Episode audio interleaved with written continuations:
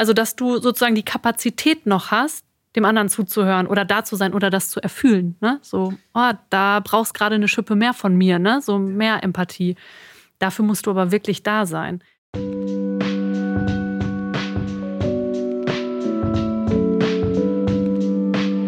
Es geht ja nicht immer nur um die perfekte Rede oder ich stehe auf einer Bühne oder vor einer Kamera. Du kannst das nicht abkoppeln von deiner Persönlichkeit.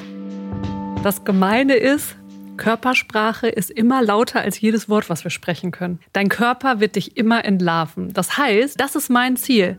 Ich will, dass jemand, mit dem ich arbeite, sich so wohl wie möglich in seiner Haut fühlt. Begeisterung springt immer über. Das geht gar nicht anders. Und wenn du begeistert bist, also dann haben negative Gefühle auch gar keinen Platz. So, und wenn ich hinkriege, dass die Leute begeistert sind und irgendwie bei sich, dann brauchen wir gar nicht darüber reden, wo ist die perfekte Position der Hand oder wie haben die Füße zu stehen oder wie hält sie den Kopf. Das kann man auch mal besprechen, aber eigentlich haben wir das alle in uns. Aber wir müssen halt dahin kommen, dass wir uns möglichst wohlfühlen und dann läuft's. Hey und herzlich willkommen zu drei Fragen von Elvis. Heute habe ich die wunderbare Amelie Fröhlich zu Gast. Und ich weiß nicht erst seit unserem guten Gespräch, dass Millionen andere Menschen und ich Amelie schon mehrere hundert Mal und manchmal vielleicht sogar fast etwas unbewusst gelauscht haben, wenn sie uns die News auf 1 Live präsentiert hat, wo sie zehn Jahre lang als Autorin und Nachrichtensprecherin arbeitete. Ebenso auf einem meiner favorisierten Radiosender Deutschlandfunk Nova tut sie dies immer noch regelmäßig, in einer Zeit, wo von allen Seiten News jeder Couleur auf uns einprasseln und die Medienformate und entsprechenden Konzerne um unsere Aufmerksamkeit buhlen. Ich wollte auch immer irgendwas mit Medien machen. So habe ich das tatsächlich seinerzeit genannt. Und dementsprechend interessiert mich Amelies Werdegang durch die klassische Medienlandschaft bis hin zum Fernsehen, wo sie seit einigen Jahren die WDR-Lokalzeit Münsterland moderiert, sehr. Wie gelingt die Balance, sich auf der einen Seite umfänglich in den Dienst eines Formates zu stellen und doch die eigene ganz individuelle und authentische Sichtbarkeit nicht aus den Augen zu verlieren? Und was möchte ich eigentlich weitergeben an eine neue Generation von Menschen, die sich ganz persönlich ihr Business oder ihr soziales und gesellschaftliches Engagement vor der Kamera und in der Öffentlichkeit abbilden und präsentieren möchten? Ich glaube, es ist immer gut, die eigenen Beweggründe und seinen Beitrag zunächst geduldig selber kennenzulernen, mit möglichst vielen Schattierungen zu leben und dann, wenn es ein Bedürfnis ist, andere Menschen an seinen Erfahrungen oder dem eigenen Handwerk teilhaben zu lassen. Neben ihrer Arbeit als Moderatorin, Podcasterin und Journalistin sowie Mediencoach für diverse Unternehmen geht Amelie Fröhlich nun mit ihrem eigenen Online-Format an den Start, um die Menschen zu ermutigen, ihre Einzigartigkeit zu zeigen, sie sichtbar zu machen. Wir haben diese Podcast-Folge schon Ende des vergangenen Jahres aufgenommen und sprechen auch über Schattenseiten der vermeintlich schillernden Medienwelt, über Depressionen und prägende, aber auch tragische Erlebnisse aus der Vergangenheit und damit einhergehend auch über mentale Gesundheit, aber eben auch über mentale Ungesundheit. Hilfe für Betroffene bietet hier unter anderem die Telefonseelsorge an, deren Kontaktadressen ich in den Shownotes verlinkt habe. Warum in die Ferne schweifen, wenn das Gute liegt so nah? Ich glaube, so ungefähr müsste dieses äh, Sprichwort heißen. Ich freue mich total, mal wieder einen, einen Gast äh, aus Münster zu haben.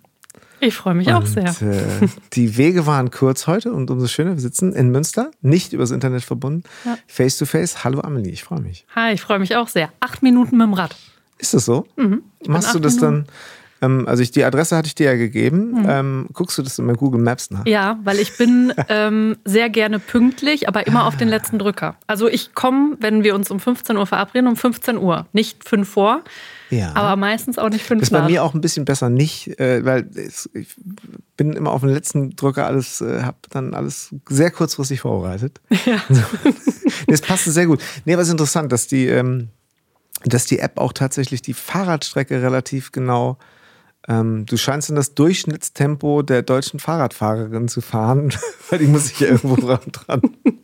Das äh, funktioniert, muss ich mal drauf achten. Habe ich noch nie, noch nie mit dem Fahrrad gemacht. Also zu Fuß sehr so oft in, in, in Berlin, Hamburg wäre ich aufgeschmissen ohne die, die App. So. Ja. Also es ist auch schade, dass man gar nicht mehr guckt, wo man eigentlich ist, sondern nur auf dem Bildschirm. Ich habe eh nicht so ein gutes Orientierungsbewusstsein, ne? Und mhm. seitdem das über Google Maps und so läuft, ist es noch schlechter geworden. Das ich bin früher ja. als Jugendliche in Dortmund in der Innenstadt in ein Geschäft raus und in dieselbe Richtung, aus der ich gekommen bin, wieder zurück, weil da waren ja. so viele Menschen und ich bin da einfach so lang geschlendert und äh, tatsächlich ist das durch diese Apps echt nicht besser geworden, wobei in Münster passt das schon. Ne? Ja. Es ist nicht so groß hier und ein bisschen kenne ich mich ja auch aus. Ja, stimmt, das stimmt. Sag mal, aber äh, apropos, ähm, du bist ja nicht Münsteranerin, so ge nee. ge geboren oder so oder so hier. Was, was hat dich überhaupt nach Münster verschlagen? Das ist eine gute Frage, weil du könntest eventuell jetzt sogar den Bogen spannen zu einer kleinen ähm, Intro, was deine berufliche Tätigkeit angeht. Nee, was, was verschlägt dich nach Münster? Also ganz ursprünglich komme ich aus dem Sauerland und ja. dann habe ich mein Volontariat, also sprich meine Ausbildung beim Radio, im Westmünsterland gemacht und war da, da war ich ja sehr jung und Westmünsterland ist sehr ländlich. Ja. Deswegen bin ich sehr häufig nach Münster gefahren und mir hat Münster sehr gut gefallen. Ich überlege gerade, was ist denn das Westmünsterland? Sag mal eine Borken, Stadt. Radio, ah, Radio WMW war das. Und tatsächlich, warum Radio WMW? Mir haben alle im Studium gesagt, oh mein Gott, du willst zum Radio oder zum Fernsehen, du wirst keinen Job bekommen. So, und dann habe ich Bewerbungen rausgeschickt und die waren die ersten, die mich haben wollten. Da habe ich gesagt, jo, da fahre ich ja. hin. Es hat mir auch super gut gefallen. Mhm. Und dann war ich ein paar Jahre woanders, also unter anderem in Köln.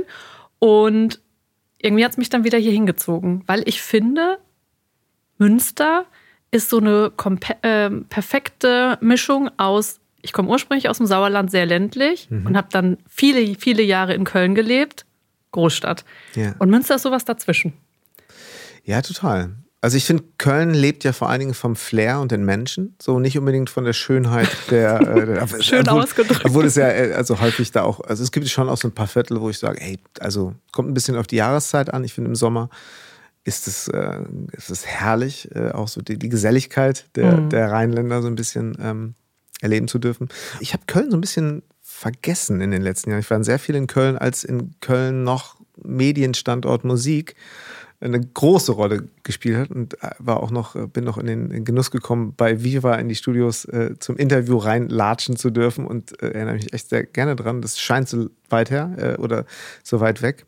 Können wir nachher auch vielleicht nochmal drüber sprechen? Ich habe in einem anderen Podcast gehört, äh, Thema Viva und. Oh, da wollte ich unbedingt hin. ja, lass uns das, das dürfen wir nicht vergessen, weil dazu habe ich auch noch eine Geschichte. Was wollte ich sagen? Genau. Ich habe äh, nach diesen vielen Jahren dann oder in den letzten Jahren so, so, viel Berlin und Hamburg so ein bisschen Köln vergessen. War dann wieder in Köln, war total begeistert. Hab's ja. sehr schön gefunden. Ich liebe die Kölner. Die Kölner ja. sind toll. Und ja, es ist keine klassisch schöne Stadt, aber Ach, ich bin gerne in Köln. Ja. Okay, wir haben wieder. jetzt ein bisschen, Entschuldigung, ich habe etwas, äh, ich, ich, ich, schweifte ähm, etwas ab. Ähm, Schwiff, Nee, ich weiß auch nicht. Ich, weiß auch nicht. ich bin äh, abgeschwiffen. Abgeschwiffen, genau. Ähm, Münster, du kamst ja. nach Münster. Genau. Ja, ähm, und ich habe dann meine Ausbildung in Borken gemacht mhm. und war immer wieder in Münster und bin dann erstmal wieder ein paar Jahre weg. Okay. Aber ich mochte es hier halt so gern und hatte hier jetzt auch so viele Leute kennengelernt und Freunde, Freundeskreis. Und dann schwirrte immer so in meinem Kopf rum, ach, irgendwann gehe ich vielleicht nochmal zurück. So, ja. ne? Aber so richtig greifen konnte ich das nicht. Mhm. Dann war ich viele Jahre bei 1 Live in Köln und das war großartig, es war eine fantastische Zeit. Ganz, mhm. ganz tolles Team, super viel gelernt. Ähm, und bei 1 Live ist es aber so, es ist halt eine Jugendwelle. Und ich habe viele kommen und gehen sehen, wo dann irgendwann auch so nahegelegt wurde, so, du hast ja jetzt so ein gewisses Alter. Mhm. Willst du dir nicht mal überlegen, was du sonst noch machen könntest? Und ich habe immer gesagt, ich möchte hier gehen, wenn es am allercoolsten ist. Ich möchte nicht irgendwann dieses Gespräch führen müssen. So, Amelie, ne, du ja, bist jetzt nicht mehr so ganz Zielgruppe Voll. und äh, du solltest auch was äh, Ahnung haben von den Themen, die du da erzählst und so. Und dann habe ich gedacht, äh, ich habe da, glaube ich, sogar, also zehn Jahre habe ich voll gemacht. Ne? Das ist ja auch eine ganze Weile. Krass. Und ähm, dann habe ich irgendwann angefangen, so, okay, was würde ich eigentlich sonst gerne noch machen? Was würde denn gehen? Ich habe mhm. mit meinen, meiner Mama früher immer auf der Couch die Lokalzeit geguckt. Ich fand es einfach eine coole Sendung. Ja. Dadurch, dass ich im Sauerland. Institution, ne? ja, ja, dadurch, ja. dass ich im Sauerland groß geworden bin, war es natürlich die Lokalzeit Südwestfalen. Aber mhm. ich wusste natürlich auch, Münster hat auch eine Lokalzeit. Und was, und dann reifte so dieser Gedanke, ich könnte doch mal gucken, was da so geht in Münster mhm. beim WDR-Studio hier. Ähm, und dann reifte so der Gedanke so ein bisschen. Und was ich sehr charmant hier fand, war, dass das Studio ja online, Radio und Fernsehen macht. Und ich dachte so, ah, da kann ich mich noch so ein bisschen mehr ausprobieren. Ne? Da muss ich nicht nur Radio machen. Klar, ja. Ähm, und dann habe ich einfach tatsächlich, so habe ich das auch immer in meinem Leben gemacht, ne, da war nichts ausgeschrieben und normalerweise gehst du beim WDR bei die Aus- und Fortbildung. Ich habe einfach an Andrea Benstein, Chefin vom WDR-Studio Münster, eine Bewerbung geschrieben und gesagt, ich möchte unbedingt zu euch, was muss ich tun? So. Ja. Und ähm, das kommt nicht so häufig vor, dass jemand von 1 Live sagt, ich würde jetzt super gerne ins äh, Studio nach Münster. Und dann war sie irgendwie neugierig und hat gesagt, komm mal vorbei. Mhm. Ja, und so hat sich das ergeben. Und am Ende moderiere ich jetzt hier die Lokalzeit, also die Sendung, die ich als Kind immer geguckt habe. Ja. Und ich liebe sie auch total und mache das mit großer Freude. Ist das ja. nicht herrlich, wenn sich so ein Kreis so ein bisschen schließt? Mhm. Nee, vor allen Dingen, ähm, was du gerade sagtest, also ich muss zu meiner Schande gestehen, dass Fernsehen bei mir wirklich sich sehr minimiert hat. Ähm, vielleicht liegt es auch daran, dass wir keinen guten Fernseher haben zu Hause. Oder, oder, oder einfach, wenn die Kinder immer irgendwie was gucken wollen. So, und ähm, ich, äh, vielleicht als kleine Anekdote, ich habe es dir vorhin auch schon erzählt, so, äh, wir haben uns äh, getroffen auf einer Veranstaltung, wo ich Musik gemacht habe, zusammen mit Henning Wieland und du hast moderiert glaube, der Tag des deutschen Denkmals in Tag Münster. des offenen Denkmals, da legen die sehr viel ja, Wert drauf. Äh, Entschuldigung, Richtung von der deutschen Stiftung, Stiftung Denkmalschutz. Das habe ich sehr viel gelernt, das, weil das ja. war sehr wichtig, das richtig zu sagen. Absolut, ganz genau. Auf dem Prinzipalmarkt bei 40 Grad im Schatten, oh, ähm, obwohl es schon äh, Anfang September war. Und meine Mutter kam, war auch im Publikum und kam irgendwann zu mir und sagte, ja, ja, die kenne ich ja aus dem Fernsehen, von der Lokalzeit. Mhm. Und ich dachte, das ist ja krass. So, ich hatte das dann natürlich mitbekommen, dass du das machst und du das bist. Aber sie das natürlich sofort präsent hatte. Und du sagtest vorhin schon, es äh, gibt so eine Zeit, wo, der, wo man beim Jugendsender vielleicht so auf dem Peak ist und man natürlich irgendwo all das bedienen kann, auch auf natürliche Art und Weise, was dieser Musiksender, ähm, dieser Jugendsender bedienen möchte und bedienen muss ja irgendwo auch. Mhm. Ähm, gilt es eigentlich für Frauen und Männer etwa gleich, dass man sagen kann, boah, du hast so, so eine Kernzeit von so und so vielen Jahren oder ab so einem Alter oder äh, sind da Männer wieder vielleicht, äh, wie es vielleicht in anderen Medienbereichen man häufig davon spricht, auch wieder bevorzugt? Wie, wie empfindest du es? Also ich persönlich habe das ähm, nie so empfunden, dass zum Beispiel jetzt Männer länger und eher bleiben dürfen oder so. Aber wenn du mich jetzt so konkret fragst, ist tatsächlich zwei Morgenmoderatoren bei 1 Live. ja, die sind schon, die sind schon sehr lange da. Die waren Wahnsinn. zu meiner Zeit schon da, die waren schon vor mir da und die sind immer noch da und die sind auch richtig gut. Ich glaube, das müsste so mein Alter fast sein. Mhm, Olli Briesch und Michael genau. Imhof. Die sind auch wirklich toll. Ähm, aber die sind natürlich, wenn wir ehrlich sind, schon voll raus aus der Zielgruppe. Aber die haben so die Gabe, trotzdem die Sprache noch zu bedienen und die Themen und das glaubhaft zu vermitteln. Deswegen mag das auch wirklich einfach zum Beispiel bei denen jetzt wahnsinniges Talent, was sie mit Sicherheit haben, auch sein und gar nichts damit zu tun haben, dass sie ähm, Männer sind. Ne? Also ich glaube, das ist beim Fernsehen mehr ein Thema als beim Radio. Ah, ich habe mich jetzt nicht oft benachteiligt gefühlt, muss ich echt sagen. -mm. Ich glaube, dieses, dass die beiden, äh, ähm, Olli, Olli Briesch und Michael Imhoff, dass die, ähm, ich habe die letztens auch bewusst mal wieder gehört, dachte ich, äh, ich glaube, die gehen jeden Morgen gern dahin. Ja. Also das ist jetzt nicht so, oh nein, ey, das ist, ich, die, die, das ist, ich kriege hier so viel Geld, ich kann nicht kündigen. Das habe ich bei denen überhaupt nicht das Gefühl. Ich habe das, das ist so, implementiert in deren Leben. Äh, vielleicht ist es auch eine schöne Symbiose aus beiden, aber man hat nicht das Gefühl, dass sie Dienst nach Vorschrift machen. Nee, das stimmt. Ich finde trotzdem krass. Die machen ja seit immer gefühlt alle zwei Wochen diesen Frühdienst und der Frühdienst ja. geht echt früh los. Ja, ne? Deswegen ne? heißt er ja auch Frühdienst. Ne? Also ab 5 Uhr sind die auf Sendung. Ja. Das heißt, gegen vier oder so sind die im Sender. Heißt, um drei aufstehen. Mhm. Und ich kann dir sagen, ich hoffe für sie, dass sie mehr Morgenmenschen sind als ich. Mhm. Da gewöhnt man sich nicht dran. Also ich ah, habe mich da nie dran gewöhnt. Ich ne? jetzt gefragt, ja. Da gewöhnst du dich nicht dran. Und ich bin wirklich super diszipliniert. Ich gehe dann, ich hatte ähm, jetzt vor zwei Tagen Frühdienst, ich gehe mhm. den Tag vorher um 20 Uhr ins Bett. Ich schlafe dann nicht sofort. Ne? Ja, also ich ja, lese dann noch schwer, ein ne? bisschen. Ne? Genau. Ähm, und, aber dieses Ritual fängt schon zwei Stunden vorher an, ne? dass ich äh, dann schon wirklich so alles vorbereite, wie bei einem Kind. Ne? Dass du äh, die optimalen Bedingungen schaffst, dass das Kind gleich schön einschläft. Und so mache ich das bei mir selber, weil ich weiß, sonst habe ich keine Chance. Ne? Ähm, wenn ich dann noch irgendwie viel Fernseh gucke oder total in Action bin oder noch verabredet und ich komme äh, abgehetzt zu Hause rein und esse noch schnell Abendbrot und gehe ins Bett, dann schlafe ich nicht. Ne? Und dann wird der nächste Morgen echt anstrengend. Ähm, und das finde ich wirklich bei Micha und Olli faszinierend, wie die das hinbekommen. Und also ich meine, die sind ja gut drauf und witzig. Das mag auch sein, wenn die dann nach Hause kommen. So war das bei mir dann oft bei 1 Live. Da ging der früheste Frühdienst wirklich sehr früh los. Also da bin ich um 2.30 Uhr aufgestanden. Ne? Ich war dann echt also solange ich so ein bisschen unter Strom war und im Sender, war alles gut. Und das fing schon an, wenn ich zu Fuß dann nach Hause gelaufen bin vom Sender, dass ich mich das nervte, wenn die Ampel rot war, weil ich wollte jetzt nach Hause. Weil du dann, das kommt mit einem, wie so mit so einem Hammer, ja. diese Müdigkeit, Krass. dass du denkst, boah, ich kann jetzt gar nichts mehr. Ich muss das jetzt sofort schlafen. Das heißt, du hast nicht letztendlich, du stellst nicht diesen, diesen Rhythmus um im Sinne von, äh, ey, jetzt ist ja für mich gefühlt Tag, weil ich ja auch früher ins Bett gegangen bin, sondern es ist, es ist trotzdem trotzdem so eine totale Müdigkeit da. Ja, also, also ich habe also so ein Schichti, ich meine, es gibt ja Leute, die da stellt sich dann der stellt sich der Biorhythmus vielleicht schneller um, hm. so ne? Hätte ich also, gedacht. Ich hoffe es für Menschen, die das sehr viel machen, dass das so ist. Bei mir hat das irgendwie nie funktioniert, obwohl ich wirklich versucht habe, so das Bestmögliche schlafmäßig dann noch rauszuholen. Ähm, der Unterschied ist aber vielleicht auch, also ich habe ja beim Radio sehr, sehr viel so Nachrichtendienste gemacht und die fangen erstens noch mal früher an, zum Beispiel als die Moderation. Und dann ist es auch so, dass du in der Regel nicht eine ganze Woche Frühdienst hast. Also ich habe dann mal einen Tag Frühdienst, dann kann es sein, dass ich den nächsten Tag Tagdienst habe, also sowas von 10 bis 18 Uhr oder so. Und dann nächsten Tag wieder Frühdienst und den Tag drauf Spätdienst bis Mitternacht. Oh, ja, das so. ist natürlich krass. Und ich glaube, es ist tatsächlich so dieses Hin und Her, ne? Ja. Was es echt anstrengend macht. Sag mal jetzt aber, jetzt darfst du, darfst du ruhig erzählen. Gab es denn nicht auch mal was, wo du echt gefeiert hast, weil irgendeine Freundin Geburtstag hat und du mehr oder weniger von der Party direkt in Sender? Hat es sowas mal gegeben? So leicht angeschickert noch?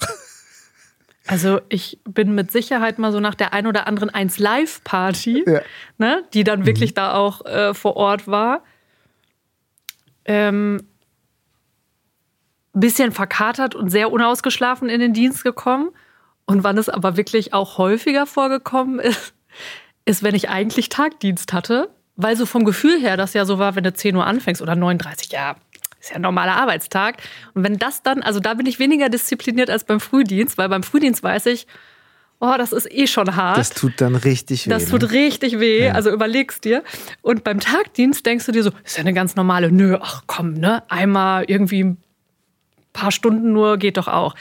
Und es ist wirklich so, dass ähm, ich hätte das nicht für möglich gehalten. Man kann, der Alkohol ist ein Problem, den sollte man weglassen, weil du kommst auch mit drei Stunden Schlaf oder zwei. Das geht. Und man kann dann auch einen Tag arbeiten und auch gut arbeiten. Ja wenn man das nur einen Tag macht. Ja, absolut. Also ich meine, Schla wenig Schlaf ist natürlich schon für die Konzentration ein Killer, aber dann sämtliche anderen Dinge, die eventuell noch für weiteren Nebel im Kopf sorgen, sollte man auf jeden Fall. Ich meine, klar, das ist, hat natürlich irgendwie so eine Altersfrage. Man, man, äh, die, die, es wird nicht leichter, vielleicht auch mit so. den Jahren, wenn ich das, äh, ich ho hoffe, das geht nicht nur mir so.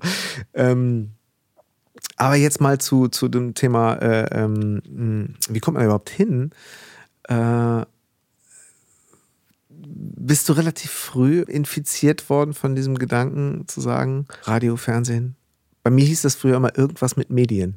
Hm. Hauptsache irgendwas mit Medien. Also es hat tatsächlich mal so eine Szene gegeben, da weiß ich, dass ich wieder zu Hause mit meinen Eltern auf der Couch saß und wir haben Fußballspiel oder so geguckt.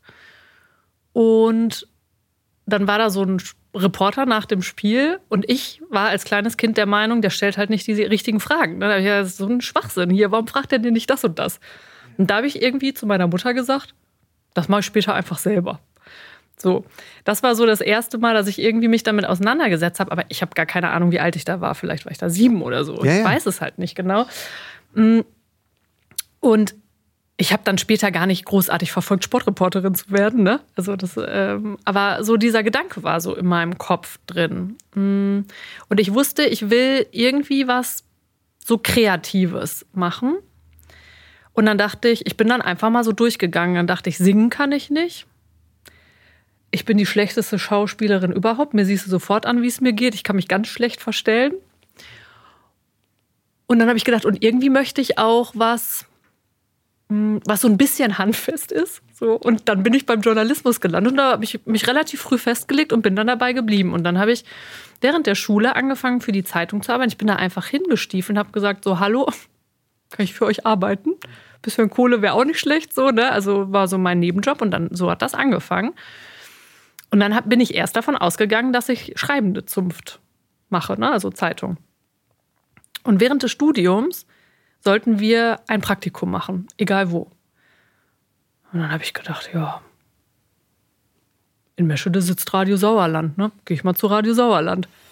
Und das war wirklich Liebe auf den ersten Blick. Mhm. Also das war äh, tolles Team, also und ich war ich war einfach, also ich war wie wie gehypt, wie verliebt. Ich bin da durchgelaufen und dachte, wie toll ist das denn? Das ist auch witzigerweise bin ich da und ich bin deutlich jünger als ähm, sie. Ich bin einer meiner besten Freundinnen damals begegnet, die da schon freie Mitarbeiterin war und ich war, musst du dir auch mal überlegen, zwölf. Weil ich, ach nee, genau, das, äh, äh ich, ich, über, äh, ich werf's gerade durcheinander. Ich habe zweimal Praktikum bei Radio Sauerland gemacht. Ich habe mit zwölf schon gesagt, ich will das machen.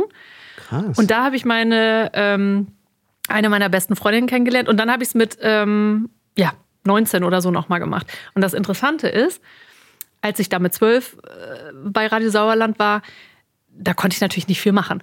Und die, die am nettesten war, war die Jessie, also meine Freundin. Die hat sich total nett mit mir befasst. Und ich war ja wirklich für sie nicht ernst zu nehmen, ne? weil so jung. So. Und dann bin ich so viele Jahre später wiedergekommen und wem bin ich wieder begegnet? Ihr. Also weil sie immer noch da war und ich jetzt neu. Und dann war das, auch die anderen im Team waren toll und Radio hat mir Spaß gemacht und ich konnte dann auch natürlich viel aktiver da äh, mitgestalten. Und mit Jessie ist aber dann eine wirklich tiefe Freundschaft entstanden daraus. Und das hat natürlich auch dazu beigetragen, dass ich mich da wohlgefühlt habe. Ja. Und die hat mir dann Sachen erklärt. Und ja, dann bin ich da geblieben. Ne? Also ich bin danach ähm, nur noch beim Radio gewesen. Also die Zeitung habe ich dann an den Nagel gehangen, weil mein Chef bei der Zeitung mich damals vor die Wahl stellte. Total verrückt. Das wäre Konkurrenz und ich müsste mich jetzt entscheiden, ob ich freie Mitarbeit bei der Zeitung oder beim Radio machen wollen würde. Und ähm, dann habe ich gesagt, das ist voll traurig, aber ich kann mich nicht gegen das Radio entscheiden. Es geht leider nicht. Ja. Und dann bin ich gegangen. Du sagtest gerade, also die, das Team, das Miteinander. Ähm, also ich finde Radio irgendwann zu sagen, ich möchte Moderation machen, dich hören alle. Es hat ja auch so ein bisschen so ein berühmt, hm. es ist ja so ein bisschen so ein Berühmtsein mhm. Ding auch. So. War das für dich eigentlich mal so ein, so ein Thema oder doch, hat, dich, hat dich eher das Inhaltliche ge, äh, gereizt? Nee, also ich fand das, das ist schon. wirklich doof gefragt. Ja, aber ich fand das schon auch. Du weißt aber, was ich meine. Ne? Ja, ne? Also schon irgendwo, ich fand das schon auch richtig krass, als ich das erste Mal im Radio zu hören war. Ja, ne? ne? Also das wäre jetzt gelogen, wenn ich sage, nö. Ja. Also ich meine, ich klang natürlich total anders, weil äh, jeder von uns kann sprechen und wenn du auf einmal fürs Radio sprichst, kannst du nicht mehr sprechen. Also man muss das Sprechen ja richtig lernen. Das heißt, ähm, im Auto hat meine Mutter gar nicht erkannt, dass ich das war. Als ich dann gesagt habe, so Mama, weiß eigentlich, wer das ist? Da gerade im Radio, ich hatte das heimlich angemacht und sie so, Hä? nö. Und ich so, ich Krass. bin das, weil sie da, weil das anders klang, ne? Das ähm, ist ja ähm, verrückt. Selbst bei der eigenen Tochter nicht. Also, ja. dass man das allgemein. Sie hat natürlich auch nicht so konzentriert gehört, nee, ne? Und ich habe auch nicht vorher gesagt, so guck mal, jetzt kommt ein mhm. Beitrag von mir. Ja, trotzdem ähm, interessant, ja. ja. Und das fand ich schon, das fand ich schon cool. Und dann muss ich aber auch sagen, ich glaube, ich kann besser reden als schreiben. Okay. Ich bin besser, ich bin besser in Gesprächen und im persönlichen Auftreten. Es gibt ja Leute, die ganz tolle Texte schreiben. Absolut. Ich schreibe solide Texte, würde ich sagen. Ne? Ich schreibe solide Texte, aber mh, mm, so meine ganze Persönlichkeit und so kann ich besser ausdrücken, wenn ich rede und auf Menschen treffe, würde ich sagen. Deswegen passte Radio besser zu mir. Ich wollte auch mal zum Radio. Das war bei mir so ein bisschen so, dass ich dachte, oh, ich glaube, das mit der Musik, das wird nichts. So, ne? Also genau wie du vorhin auch schon mal erwähntest, das sind natürlich auch so die Stimmen von außen, die dann sagen, ey, was denkst du denn, dass gerade du es irgendwie als Musiker schaffen willst? Mhm. Also bitte. Und dann habe ich tatsächlich auch hier beim, mich beim Lokalradio beworben und ähm, habe das aber auch sehr halbherzig verfolgt. Aber hätte ich Schnipp machen können, hätte ich gesagt, ach, das ist eine sichere Sache. Da bin ich auch so ein bisschen im Fokus, weil ich war ja Sänger einer Band und äh, ich fand es schon auch ganz ehrlich, also Fernsehen hätte ich noch besser gefunden, aber Radio wäre so ein bisschen auch so wie ein Sänger einer Band halt gewesen, nur mhm. das ist mit einer richtigen Anstellung vielleicht so. Und das war eine Zeit lang durchaus nach meinem Zivildienst mal etwas, wo ich dachte, ach Mensch, und habe dann immer darüber nachgedacht, wie das denn so für alle anderen ist, die mich kennen, die dann im Radio oder beim Bäcker oder so sind und hören mich im Radio, ob die das dann wohl cool finden und ob ich das cool finde. Also das sind jetzt gerade so alles so Gedanken, die kommen bei mir so, ich sag, stimmt, so war das ja damals. Ja, da kriegst du auch schon so Kommentare, ne? Weil die das Leute hören dich halt, während sie duschen ja, und ja, im Bad genau. sind und so, ne? Und sagen, ey, das ist immer total skurril, dich zu hören. Ist das nicht sowieso so, wenn du gerade, wenn du so tägliche Formate machst, also ich meine, äh, auch Nachrichten sind ja, ne? Das war ja so quasi für dich so der Anfang auch oder beziehungsweise eben bei 1 Live, einem wahrscheinlich dem Sender, Jugendsender mit der größten Reichweite in Deutschland, mhm. ähm, dass die Leute auch so ein bisschen, wenn sie dich dann kennenlernen, das Gefühl haben, wieso, also wir kennen uns doch, du bist doch in meinem, du findest doch in meinem Leben sehr regelmäßig statt. Ja. Das ist schon speziell. Ne? Da habe ich wirklich auch Jahre später, als ich da schon gar nicht mehr war, mich da Leute noch drauf angesprochen, weil natürlich der Name Amelie Fröhlich auch einer ist, der hängen bleibt und ich es über so viele Jahre gemacht habe dass echt äh, lange noch Leute zu mir gekommen sind und gesagt, ich, klar kenne ich dich. Also du, hast, du bist doch bei 1 Live oder warst bei 1 Live, ne? Ja, also, genau. Ähm, das, das Der Name wird halt immer genannt, man ordnet nicht unbedingt zu, ob du jetzt äh, die äh, Sportsendung, Buchsendung oder äh, die Morningshow gemacht hast, sondern es war tatsächlich Fernsehen und Radio unterscheidet sich ja, glaube ich, stark voneinander. Ähm, Fernsehen kam also bei dir komplett danach, ne? Mhm. Ja, das äh, ist auch gut für mich gewesen, muss ich sagen, ja. ähm, weil ich schon sehr selbstkritisch bin und das wird man jetzt heute vielleicht gar nicht so denken, aber ich war schon auch schüchtern. Mhm. Und meine zarte Seele, weiß ich nicht, ob die das sofort so ausgehalten hätte direkt. Ähm, Fernsehen ist schon ein bisschen tougher, ne? Ja. Also beim Radio sind alle so im, also ich habe das so erlebt, super nett und lieb und unterstützend. Mhm. Und ich habe jetzt auch keine schlimmen Sachen beim Fernsehen erlebt, aber Fernsehen wollen wahnsinnig viele Leute machen. Ja. Da gibt es sehr viel Konkurrenz und auch sehr viel, dass du so denkst, ähm, äh, ich finde nicht immer so, es sind nicht immer alle so ganz ehrlich. Mhm. Und zwar in alle Richtungen, ne? Ja. Also ähm, sowohl positiv als auch negativ, also genau. also so was das Feedback angeht. Also irgendwie macht Fernsehen was mit Menschen. Ähm, und ja, damit muss man umgehen können. So. Und ich glaube, hättest du mich mit 18 vor eine Fernsehkamera gestellt und ich hätte ein Casting gemacht, ich wäre einfach grottenschlecht gewesen. Mhm. Obwohl ich das an sich wahrscheinlich auch da schon in mir hatte, aber ich wäre überhaupt nicht ich selber gewesen. Und dafür mhm. waren die Jahre beim Fernsehen, äh, beim Radio total gut, um dann irgendwann so weit zu sein, dass er, okay, ich weiß jetzt auch, wer ich bin und was ich kann. Und das kann ich jetzt auch in einem Fernsehcasting mal so zeigen. Man darf eben nicht vergessen, dass gerade in diesen Zeiten es noch kein Social Media gab und man nicht quasi sich selber inszenieren konnte im Sinne von, ich habe was zu sagen, ich finde mich selber eigentlich ganz gut. Und mhm. so auf diese Art finde ich mich sogar besonders gut. Und die zeige ich jetzt einfach mal jeden Tag in meinen Stories, in meinen Reels, in meinen TikToks, wie auch immer. Ähm, wir hatten vorhin schon mal ganz kurz das äh, Thema Viva. Ja. Äh, was, also ich meine, du bist schon deutlich jünger als ich, aber ähm, als ich 20 war oder 18 oder so, ging Viva halt los so. Und ich zum Beispiel ähm, habe mich auch beworben als, als ja, cool, guck mal. Ich war sogar, ich bin zum Casting eingeladen Ach, worden. Ich habe, äh, mega. So, so, ich glaube, so zwei, drei Runden sogar. Wie cool ist durfte das? Durfte ich wiederkommen, ähm, bin aber nicht genommen worden. Ja. Das war damals tatsächlich so, ähm, wenn man, äh, und ich muss selber äh, schmunzeln, dass ich das war, scheinbar, ähm, wenn man diese, diese etwas extrovertierte Art hatte zu sagen, ja, ich glaube, ich kann das. Das war ja schon exponierter, um zu sagen, ich gehe jetzt, weil man am Ende des Tages ja genau wie bei Social Media heute, hm, man verglich sich natürlich mit den ProtagonistInnen, die man da jeden Tag auf Viva sah. Und fand die ja irgendwie auch gut. Also nicht alle, manchmal fand man, manche fand man auch gar nicht gut, aber trotzdem waren das natürlich echt so richtige Marken. Mhm. So. Ähm, äh, und zu der Hochzeit, also hast du dich, warst du nie? Äh ja, also ich, ähm, ich hätte mich da super gerne beworben. Ja. Aber das kann man sich heute kaum noch vorstellen. Schlicht und ergreifend dachte ich, ja, da muss ich ja ein Video hinschicken. Wie kriege ich denn ein Video von mir gedreht? Da gab es keine Handys, mit denen du mal eben Video drehen kannst. Da musst du, weiß ich nicht, dir irgendwie ein Video-Equipment ausleihen. Ne? Ja, und was genau. erzählst du dann da? Da habe ich immer gedacht, ach, ich warte mal, bis ich so 18 bin. Und wenn ich 18 bin, dann bewerbe ich mich da. Und da war das halt schon auf dem absteigenden Ast, so dieses ganze mhm. Musikfernsehen. Also ich habe, ähm, ich bin so zwei, drei Jährchen, vielleicht fünf Jahre, wäre noch cooler gewesen. Da war so richtig der Peak genau. ein bisschen zu spät gewesen. Ja, ja. Ähm, aber das wäre echt so, ach, das hätte ich so gerne gemacht. Ich habe Viva Interaktiv echt geliebt, diese Nachmittagssendung, wo dann die ganzen Musiker kamen und die durften ja auch so frei Schnauze reden und improvisieren und so. Das fand ich super.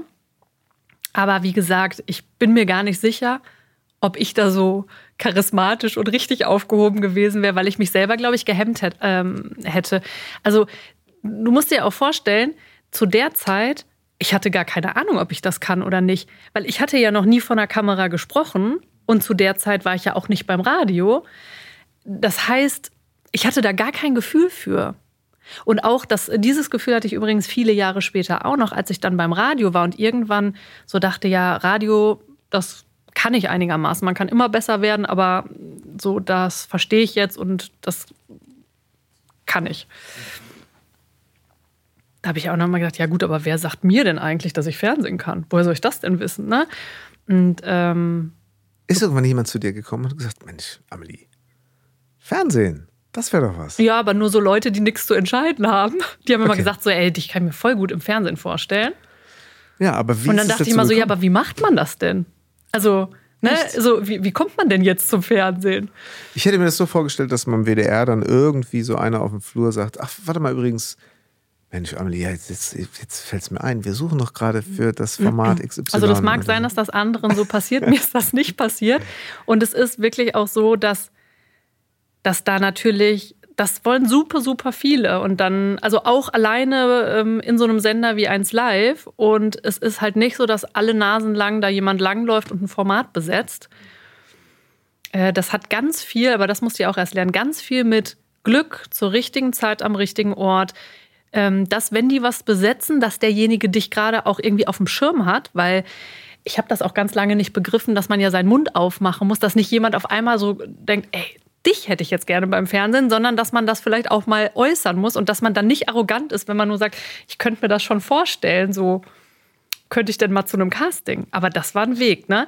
Weil ich wirklich dachte, ja, und dann gehe ich in das Casting, bin super schlecht. Was denken denn dann alle? Ist eigentlich völlig irrelevant, was andere denken.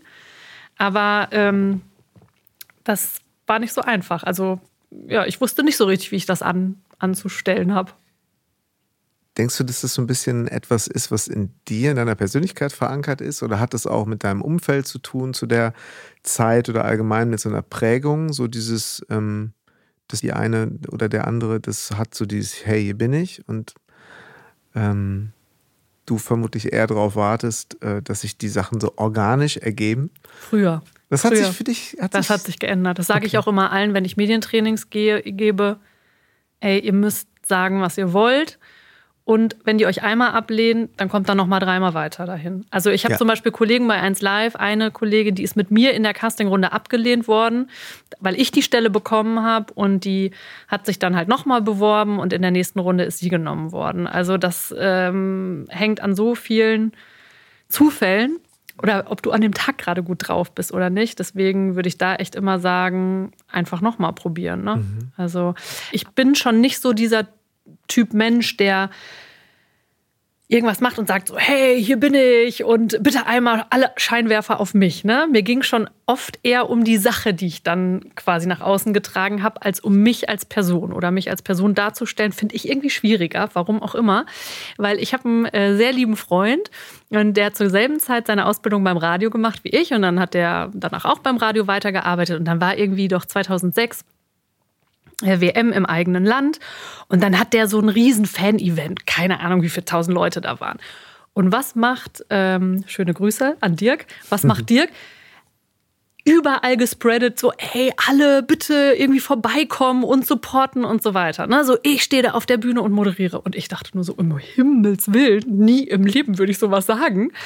Zum Vergleich, es war klar, ich moderiere die Lokalzeit. Das wusste, wussten zwei Personen. Mhm. Ich habe da also natürlich die Leute aus dem Team, Ja. ähm, aber jetzt aus meinem Umfeld, ich bin vor die Kamera getreten, weil mein Gedanke war, jetzt stell dir mal vor, ich sag das allen und dann wird es eine grauenhafte Sendung und die überlegen sich nach zwei Tagen, boah, nee, die setzen wir wieder ab.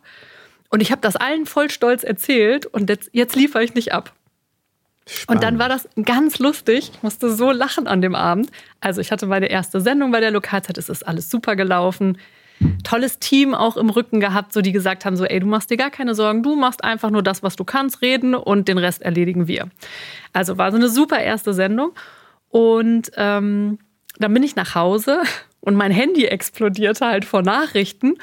Und in einem äh, so Gruppenchat mit, mit Freunden schrieb einer, Entschuldigung, können wir uns darauf einigen, wenn einer von uns auf einmal berühmt wird, dass wir uns gegenseitig vorher informieren? Weil ich es halt, wie Schön. gesagt, niemandem erzählt habe. Und dann habe ich auch nur gesagt, so, ey Leute, ab heute darf es jeder wissen, so. Aber ich musste diese erste Sendung für mich jetzt einmal ohne diesen Pressure, dass ihr alle guckt. Ich verstehe das total gut. Ich verstehe das total. Also ich habe das sogar schon auch bei Konzerten gehabt, dass ich Leuten nicht Bescheid gesagt habe, weil ich dachte, ich vergeig's. Mhm. Und dann waren die dabei. Und so hören sie es dann von anderen. War doch nicht so schlecht. Jetzt ist es ja so, dass du, wie du eben schon andeutest, dass du ja auch Menschen coachst, äh, genau dahingehend zu sagen, leb deine Authentizität im Außen, sei sichtbar. Natürlich äh, hat sich in den Jahren, ich glaube, wir sprechen von 2017, als du angefangen hast, ist das richtig? Ja. wenn man bedenkt, was in diesen sechs Jahren passiert ist und jeder eben auch seinen, theoretisch seinen eigenen kleinen Sender, ob es jetzt im privaten, halbprivaten oder total geschäftlichen Kontext ohne jegliche Vorbildung irgendwie machen kann, so ähm, und auch das ja irgendwo auch gefordert ist, mehr oder weniger mittlerweile schon, dass du einfach Menschen da äh, mh, ja einfach mal so ein bisschen aus, aus, aus, aus der Reserve locken möchtest. Was, äh, was treibt dich da an? Was ist, was ist da so dein, ähm, dein Punkt? Weil da ganz viele Leute an einem Punkt stehen, an dem ich auch war. Und so diese ganzen Zweifel, weißt du, die haben dann zum Beispiel eine total tolle Herzensmission, also ein Projekt oder sind so sind Solo-Selbstständige oder ich mache das ja auch an der Uni hier, ähm, so Workshops, das sind dann äh, Studierende, die auch sich so ein bisschen ausprobieren wollen. Und das ist wirklich egal, ob es ein Firmenboss ist oder ob jemand 50 oder 20 ist. Die Ängste und Unsicherheiten sind bei allen dieselben. Das ist wirklich äh, verrückt. Es ist völlig egal, wie erfolgreich die Leute sind. Das finde ich übrigens auch in meinem Podcast immer ganz interessant. Ich habe da ja Leute, die haben so abgeliefert. Also die müssen es eigentlich wirklich niemandem mehr beweisen und trotzdem haben die dieselben Gedanken. Ja. Und ähm, da so ein Stück dazu beizutragen, zu sagen, so erstens, du bist vollkommen okay, so wie du bist, und sie dann darin zu bestärken, sich auch so zu zeigen, das ist fast noch ein bisschen schöner, als selbst vor der Kamera zu stehen, weil da wirklich, also da passiert halt Magie. So, das Ja. ist, das ist so, äh, also diese Transformation zu sehen, das ist so toll und du kriegst so unfassbar viel Liebe zurück. Äh, Also ich bin da auch so ein bisschen reingeschlittert, weil mich irgendwer gefragt hat, kannst du, das- also das ist schon Jahre her, ne? Kannst du das mal machen? Du stehst doch da immer vor der Fernsehkamera und ich so, pff, ja, okay. Und dann dachte ich so, oh, Hilfe, okay. Also wieder dieser Gedanke, kann ich das überhaupt? Ja, ja. Und dann habe ich das gemacht und es ist ganz gut gelaufen. Und dann hat, kam so eins zum anderen und dann hat sich das immer weiter aufgebaut. Und das Feedback ist wirklich überwältigend, also bombastisch. Also irgendwas kann ich Menschen geben. So, ich bin dann auch wirklich mit Haut und Haar kann ich mich halt auf die Person einlassen und wirklich gucken. Ich möchte niemanden, der introvertiert ist, äh, zu, je- zu einem Extrovertierten machen. Aber Super. so das Bestmögliche, dass derjenige sich wohlfühlt in seiner Haut, wenn er zum Beispiel vor einer Kamera steht oder ein Interview gibt oder ne? So.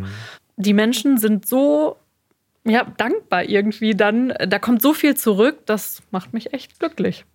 ich habe Coaching auch schon irgendwie vor, vor vielen Jahren auch immer mal in Anspruch genommen oder kenne eben auch Menschen, die ähm, auch recht erfolgreich als Coaches und Supervisoren und Mentoring-Programme machen und so. Ich habe das vor allen Dingen so kennengelernt, dass es in dem Moment, wenn, wenn, wenn mit mir gearbeitet wurde oder ich das mitbekommen habe, wie die gearbeitet haben, dass es dann wirklich um den Klienten, die Klientin, äh, den Coachee ging und nicht um die Story des Coachenden. Und das fand ich irgendwie so, so spannend, ähm, wo ich heute so ein bisschen die Gefahr sehe, dass es einfach manchmal mehr um den Coach geht äh, oder die Coachin, finde ich sehr wichtig. Einfach, äh, und ich glaube, das kannst du nur machen, wenn du wirklich eine totale Bereicherung für dich daraus ziehst, eine Veränderung bei den Menschen zu sehen. Oder vielleicht auch die, die Ängste oder die Hemmnisse, so die du von dir selber kennst, bei anderen lösen zu können. Ist es mhm. das auch ein bisschen? Ja, ja, ja, so. auf jeden Fall. Und ich glaube aber, die Menschen spüren das, ob es dir um die Person geht, mit der du gerade arbeitest, oder ob es eigentlich um mich, Amelie Fröhlich, geht. Ich glaube, dass du das wirklich spürst. Und dieses, es ist auch, äh, ich, ich meine jedenfalls, es ist auch viel dieses, ich lasse mich 100% auf dich ein. Ich bin ja. komplett bei dir. Mhm. Wann haben wir das denn heute noch? Ne? Dass mal ja. jemand sich 100% uns widmet und guckt so, hey, wie können wir jetzt für dich das Bestmögliche rausholen? Also wir sprechen ja alle immer von dem Moment. Und vielleicht können wir es jetzt auch sagen. Wir wollten uns eigentlich auf dem Waldspaziergang treffen. Mhm. So. Ähm, das mussten wir wegen des Wetters. Aber das sind ja alles so Sachen, die früher hätte man gesagt, so Waldbaden, Shinrin-Yoku, Meditation, Achtsamkeit. Äh, das lass mal aus der Businesswelt und aus diesem Ganzen mal ein bisschen raus. Das ist irgendwie mhm. für die anderen. Und es vermischt sich. Und in der Vermischung ist natürlich auch ganz viel Business jetzt. Das ist natürlich so ein, so ein Achtsamkeits-Spiritualitäts-Business auch entstanden. Und ich glaube, es ist ganz, ganz wichtig äh, für einen selber oder man merkt ja selber, wie man durch Social Media und durch das eigene Selbstmarketing immer wieder auch so ein bisschen abdriftet von seiner eigenen Mission. Ne? Da dann tatsächlich auch äh, jemandem die volle Aufmerksamkeit zu schenken. Selbst wenn es in einem Business-Kontext ist, ich glaube, richtig effektiv wird es nur, wenn es echt ist. Ja, und das ist tatsächlich, es geht ja nicht immer nur um die perfekte Rede oder ich stehe auf einer Bühne oder vor einer Kamera, du kannst das nicht abkoppeln von deiner Persönlichkeit. Weil du kannst dir irgendwie vornehmen, so ja, ich, ich tue jetzt total cool und ich bin überhaupt nicht nervös oder so. Ähm, und eigentlich bist du es aber innerlich. Das Gemeine ist, Körpersprache ist immer lauter als jedes Wort, was wir sprechen können. Dein Körper wird dich immer entlarven. Das heißt, wir müssen eigentlich daran arbeiten, oder das ist mein Ziel. Ich will, dass jemand, mit dem ich arbeite, sich so wohl wie möglich in seiner Haut fühlt. Begeisterung springt immer über. Das geht gar nicht anders. Und wenn du begeistert Schön, ja. bist, ja. dann kannst du, also dann haben negative Gefühle auch gar keinen Platz. Ja. So, und wenn ich hinkriege, dass die Leute begeistert sind und irgendwie bei sich, dann brauchen wir gar nicht darüber reden, wo ist die perfekte Position der Hand oder wie haben die Füße zu stehen oder wie hältst du den Kopf. Das kann man auch mal besprechen, aber eigentlich haben wir das alle in uns. Aber wir müssen halt dahin kommen, dass wir uns möglichst wohlfühlen und dann läuft's. Hast du schon mal Politiker gecoacht? Lass mich mal Muss ja keine überlegen. Namen nennen. ähm, ich habe schon so im Rahmen eines EU-Projektes. Da waren die natürlich auch Teil. Aber da ging es um Politiker und Journalisten, also um beide Seiten. Genau, ja. Ja, Politiker sind sich natürlich ihrer Wirkung sehr bewusst, wobei ich ähm, glaube, dass die Menschen sich danach sehnen, auch da Authentizität, ein sehr schwieriges Wort äh, zu Immer haben. Wieder, ne? äh, weswegen ja zum Beispiel Robert Habeck mit seiner Art oder Obama oder so ähm, so unglaublich gut ankommen, weil die es schaffen, mal ehrlich zu sagen, wie sie sich gerade fühlen. Ähm, wir sind doch zum Beispiel auch immer super genervt von äh, Fußballerinterviews, weil die ja auch so professionell gecoacht werden. Und wenn du dann mal einen Toni Kroos nach einem Champions League-Finale, was er gewonnen hat, und er kriegt eine kritische Frage und er rastet aus, feiern wir das doch total, weil die halt echt mal sind. Und ich würde mir mehr ähm, echte Politiker und weniger Floskeln ähm, wünschen. Und dann, glaube ich, kämen die mit ihren Botschaften viel besser an. Also weniger auch bei den Politikern bei sich sein, mehr an die andere Seite denken. Ne? Also ähm, die Kernbotschaft für die andere Seite. Was kommt erst? Kommt erst so vermeintlich diese, dieses also wie beim Fußball jetzt einfach mal, pass mal auf, wir müssen jetzt erstmal Beidfüßigkeit üben, bevor wir nicht mit rechts und links annähernd gleich gut schießen, annehmen und dribbeln können, ähm, müssen wir auch nicht über Profifußball nachdenken. Also ich meine, gibt es so Basissachen, die du erst erarbeitest, um dann letztendlich so die, inner, äh, die, die, die, die innere Botschaft, die inhaltliche Botschaft einfach nochmal anders strahlen zu lassen? Ja, ich glaube, es gibt zum Beispiel, ich habe ja eben über Thema Körpersprache gesprochen und ich gebe da schon ein paar Basics am Anfang mit, weil zum Beispiel die Hände sind immer ein Riesenthema. Wenn die Leute nichts ja. in der Hand haben, was mache ich auf einmal mit meinen Händen? Wir machen uns in unserem normalen Leben nie Gedanken darüber, was wir mit unseren Händen machen. Stehen wir aber auf einmal auf einer Bühne und haben nichts in der Hand und kein Pult vor uns, ist das so, ah, Hilfe, was mache ich damit? So, wohin? Ja, so die Merkel-Raute, ne? Genau. Und da ist es aber einfach, ähm, das gibt, glaube ich, unheimlich viel Sicherheit, sich darüber mal kurz Gedanken zu machen und dann mal zu beobachten, wie mache ich das eigentlich, wenn ich mich nicht beobachtet fühle? Wie ist dann meine Gestik? Also vielleicht mal unauffällig filmen lassen oder mal wirklich sich vor eine Kamera oder einen Spiegel stellen und mal so unterschiedliche Handpositionen zum Beispiel ausprobieren.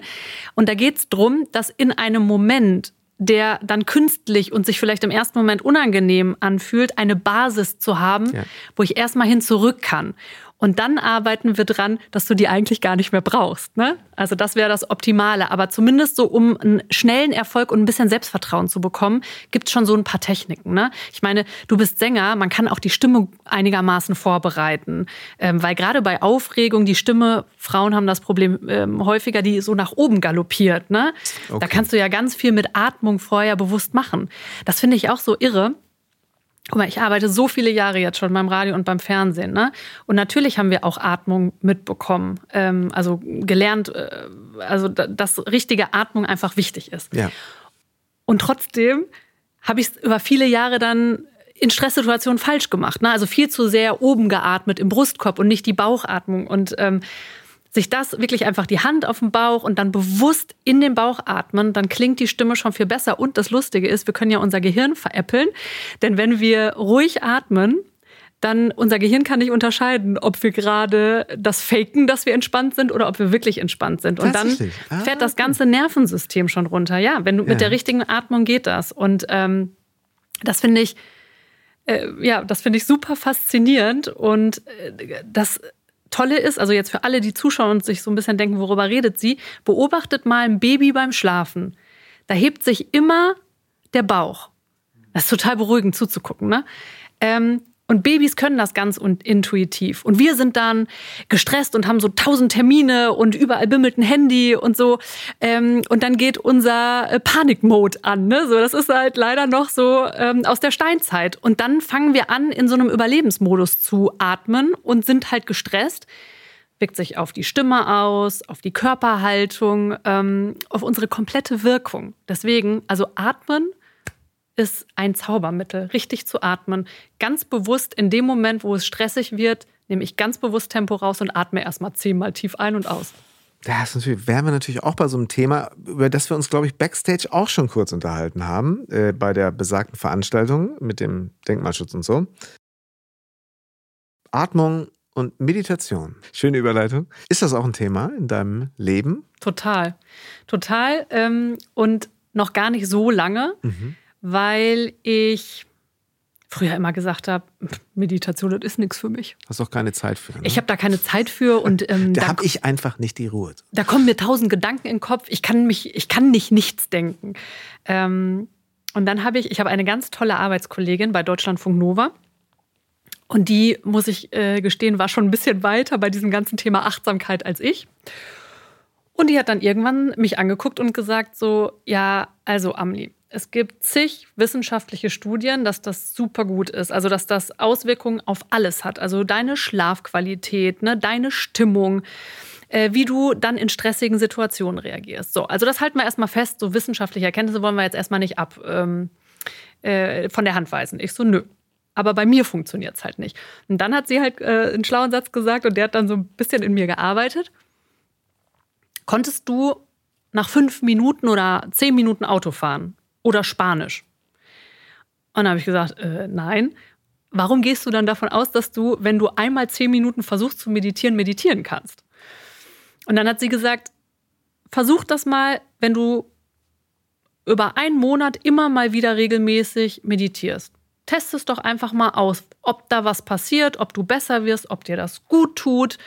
Ähm, und wenn du dann sagst, nee, das funktioniert bei mir nicht, dann nerv ich dich nie wieder damit. Ja. Ja, und dann habe ich das gemacht und mhm. dann wurde alles besser. Das heißt, also, bist du richtig drin? Hast du richtig ja, aber ich bin auch unterschiedlich gut drin. Ne? Je nachdem, wie vollgepackt meine Tage sind. Mhm. Aber ganz ehrlich, selbst beim Frühdienst, wenn morgens um vier der Wecker klingelt, eine Minute, stelle ich mir manchmal sogar einen Timer, eine Minute kurz einchecken, hey, wie geht's mir eigentlich gerade? Bewusst atmen, so, okay, ich bin müde, aber ey, ein ganzer Tag liegt vor mir, wie cool ist das denn bitte? Ich bin gesund. dann let's go. So eine Minute, die hat jeder von uns. Wir stehen an der Bushaltestelle oder äh, ganz ehrlich, Leute, selbst wenn er auf dem Klo sitzt, kann man das auch machen. Ne? Also die eine Minute ähm, sollte man immer haben. Und das mit der Atmung mache ich tatsächlich bewusst. Das ist ja auch so eine Art von Meditation, wenn es stressig wird, dass ich ganz bewusst kurz einmal das Tempo rausnehme. Und dann ist man auch tatsächlich direkt viel powervoller. Mm, und Richtig cool finde ich es aber schon ein bisschen länger zu meditieren und das auch einigermaßen regelmäßig. Aber es wäre gelogen, wenn ich jetzt sage, ich meditiere sieben Tage die Woche immer eine halbe Stunde. Das ist Quatsch. Ähm, Was wäre dein, dein äh, wenn du so, so, so dein Wunschszenario, wie, wie, wie, was Regelmäßigkeit und Dauer angeht? Also mein Wunschszenario, also mein perfekt, also ich, ich erzähle dir mal von Tag. meinem perfekten Morgen, den ja. ich sehr selten, ah, das sehr ist selten sehr, genauso. Sehr guter Punkt. Also mein perfekter Morgen würde so aussehen, dass ich aufstehe und dann ähm, erstmal in Ruhe einen Kaffee trinke und dabei Musik höre oder gar nichts mache, einfach aus dem Fenster gucke oder kurz ein Buch lese oder so. Aber wichtig ist, noch nicht so unbedingt in Kommunikation mit anderen zu treten. Das überfordert mich in den ersten Minuten des Tages. Also die Momente gehören mir. Dann das habe ich auch gut etabliert und das tut mir auch wahnsinnig gut. Mache ich gerne an Morgenen, wenn ich keine Termine habe, ähm, so wie heute zum Beispiel, Sport. Nur eine halbe Stunde, aber das dann tatsächlich wirklich jeden Morgen, wo es geht. Ne? Also da bin ich super diszipliniert, weil ich weiß, es tut mir total gut. Was machst und, du da? Also äh, während Corona habe ich in der Wohnung so ein kleines Sportzimmer eingerichtet. Also da konnte es ja dann irgendwann nicht mehr ins Fitnessstudio und je nachdem, wie es Wetter ist, will ich jetzt auch nicht unbedingt, ich muss tatsächlich sagen, ähm, joggen draußen finde ich eigentlich super. Aber ich kann nicht gut auf Asphalt joggen, weil ich dann tatsächlich meine Hüfte spüre. Okay. Mhm. Also ähm, habe das untersuchen lassen, ist eigentlich alles okay, aber ich merke das wirklich dann, dass ich denke so, ah nee, das ist nicht gut, diese Erschütterung. Okay, Vielleicht laufe ich auch falsch. Äh, deswegen äh, gehe ich lieber spazieren. Aber das ist ja dann nicht so richtig, ähm, ist ja nicht so richtig Sport. Das heißt, ähm, ich mache tatsächlich morgens, äh, wenn ich ein bisschen Zeit habe, aber auch weiß, okay, gleich geht's zur Arbeit, mache ich in diesem Sportzimmer ähm, mir auf YouTube oder so unterschiedlichste Sachen. Manchmal ist es irgendwas mit Tanzen, kriege ich immer gute Laune. Ich dänze auch so einfach mal durch die Wohnung. Ne? Das hebt die Energie, das Voll. Energielevel an. Oder singe wirklich laut mit, obwohl ich es nicht besonders gut kann, aber egal. Ähm, ich mache aber auch tatsächlich, ich habe so kleine Hanteln, ich mache dann manchmal so Hanteln, ich habe einen Crosstrainer. Ähm, oder ja, einfach auch so, ich weiß nicht, ob du so Tabata kennst, wo es da wirklich ein bisschen auf ähm, also da geht äh, da, da geht's wirklich High Intensity, also da wird die Birne schon rot. Okay. Einmal so richtig auspowern. Aber das finde ich richtig cool. Ich bin halt ja. eher Mor der Morgensportler. Voll. Das abends ist ähm, bei mir dann irgendwie, also da möchte es mir gemütlich machen. Da brauche ich es jetzt nicht mehr so. So, also perfekter Morgen. Kaffee in Ruhe trinken, Sport machen, und super genial ist, wenn ich dann noch so eine Viertelstunde habe, noch mal kurz zu meditieren. Und dann kann eigentlich alles kommen an dem okay, Tag. Okay, und dann hast du aber bis dahin, also angenommen, du hast jetzt auch noch die Viertelstunde meditiert, mhm. hast du noch nicht ins Smartphone geschaut, oder? Ähm, Sei ehrlich. Ich war mal besser. Ich war mal besser. Ich war super strikt eine Zeit lang. Ich war mal besser. Im Moment bin ich wieder nicht ganz so gut.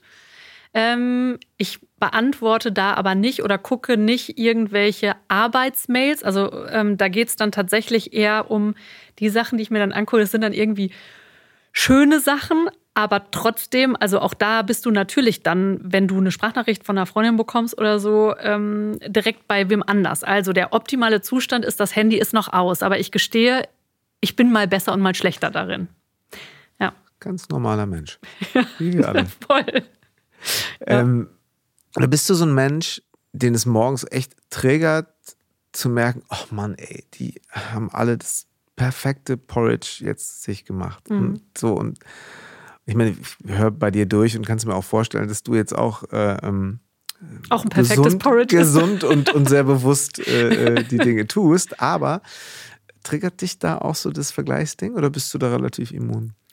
Ähm, nee, ich habe das nicht so doll mit dem Vergleichen, aber es ist ganz lustig, weil ich jetzt vor zwei Tagen mit einer Freundin darüber sprach. Also, du zeigst ja in dieser Social-Media-Welt immer nur das, was du zeigen möchtest. Ne? Also, jeder von uns hat auch mal Tage, wo es ihm nicht gut geht oder Phasen, wo es einem nicht gut geht. Und dann ist ja bei den allermeisten, bei mir ist das auf jeden Fall so, dann greife ich nicht zum Handy und spreche in eine Handykamera. Was aber nicht bedeutet, das heißt, du siehst ja als Konsument dann nur Tage, wo ich irgendwas Cooles mache. Ähm, was aber nicht heißt, dass ich die blöden Tage nicht habe. Und das ist auch gar nicht, dass ich irgendwie nicht echt sein möchte auf Social Media, sondern ähm, es lege mir nichts ferner dann, wenn irgendwie was mich gerade beschäftigt, ähm, dann zum Handy zu greifen und da reinzusprechen. Ne? Also das ist so ein bisschen das Ding. Und deswegen weiß ich, wenn ich das von anderen konsumiere, okay, sie zeigen mir ja nur den Ausschnitt, den sie mir auch zeigen wollen. Und habe da auch wirklich viel schon mit Leuten, auch mit bekannten Le Leuten, wo man wirklich denkt, ja, also die hat ja nun oder der hat ja nun wirklich das perfekte Leben, so ne? Also keiner von uns hat das perfekte Leben und wir haben alle ähm, kleinere oder größere Probleme. Ich finde das ganz interessant. Ich mache ja jetzt ähm, diese Trainings, diese Medientrainings, über die wir eben schon gesprochen haben.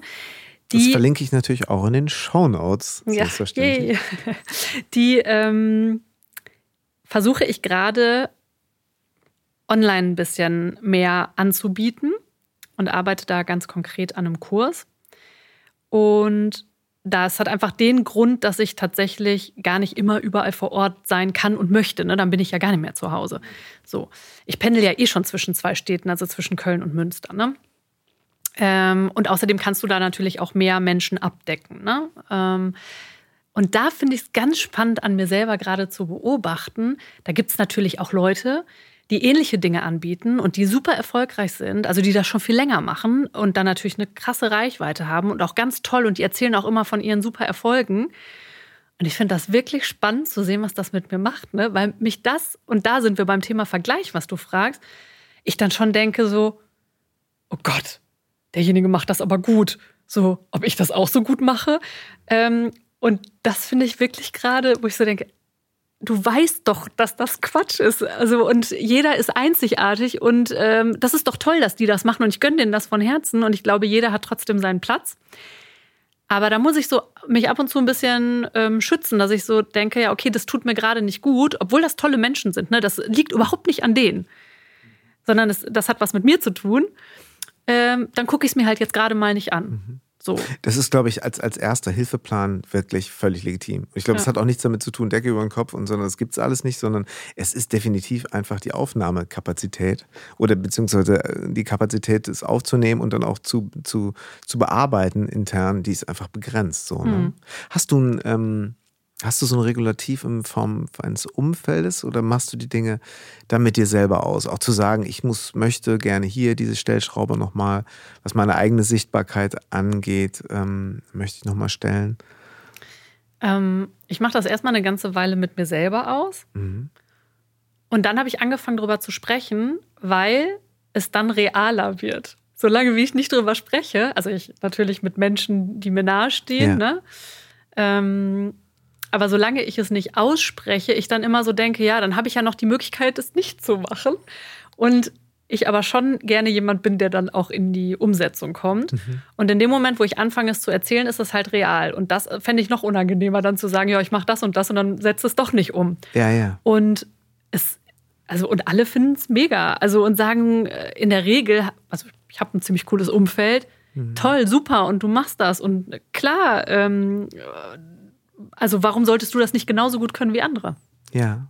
Ist das denn etwas, wo du irgendwann sagen könntest, dass du selber vielleicht einfach die Kamera gar nicht mehr so für dich brauchst und vielleicht in Zukunft in erster Linie Menschen dabei begleiten willst, so sich äh, im beruflichen oder im persönlichen Kontext ähm, sich da zu finden? Ja, ich kann mir das schon gut vorstellen. Also ähm, im Moment finde ich das gerade gut so, wie es ist, weil ich halt unheimlich viel von meinen persönlichen Erfahrungen da reingeben kann. Ne? Also ich es selber gefühlt habe, letzte Woche vielleicht, ne, mhm. ne, was dann jemand äh, gerade äh, durchmacht und ähm,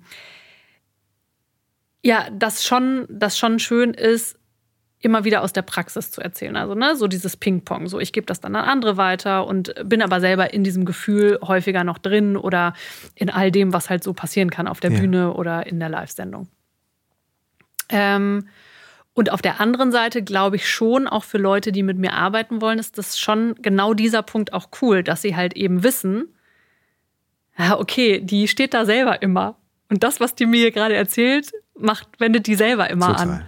Ne? Und deswegen. Ähm Vor allem das Schöne, du musst dann gar nicht so viel von. Sie wissen es ja eh. Sie projizieren das ja auch so ein bisschen was denkst du denn? Also im Moment finde ich diese Diskussion ganz, ganz interessant. Ähm, ein Kurt Krömer erzählt von Depressionen, mhm. eine Cathy Salier erzählt mhm. in ihrem neuen Buch, was ich kurz angelesen habe und sehr, sehr, sehr, sehr gut finde. Verlinke ich auch mal ähm, über ihre eigenen Depressionen, beziehungsweise stellte in Form von Interviews und so ein bisschen von so ein paar Porträts eben auch ProtagonistInnen vor, die, mhm. wo alles nicht ganz so nach Scheinwerfer-Ideallinie äh, so verlaufen ist. Äh, früher hätte man vielleicht gesagt, oh, schwierig. Also wenn ich weiter Jobs kriegen möchte, dann darf ich ja nicht kompliziert sein. Siehst du da eine Veränderung gerade? Ja, sehe ich und finde ich super. Ja. Also ähm, ich hatte zum Beispiel in meinem Podcast Fröhlich nachgefragt, Mandy Capristo zu Gast. Ja, ne?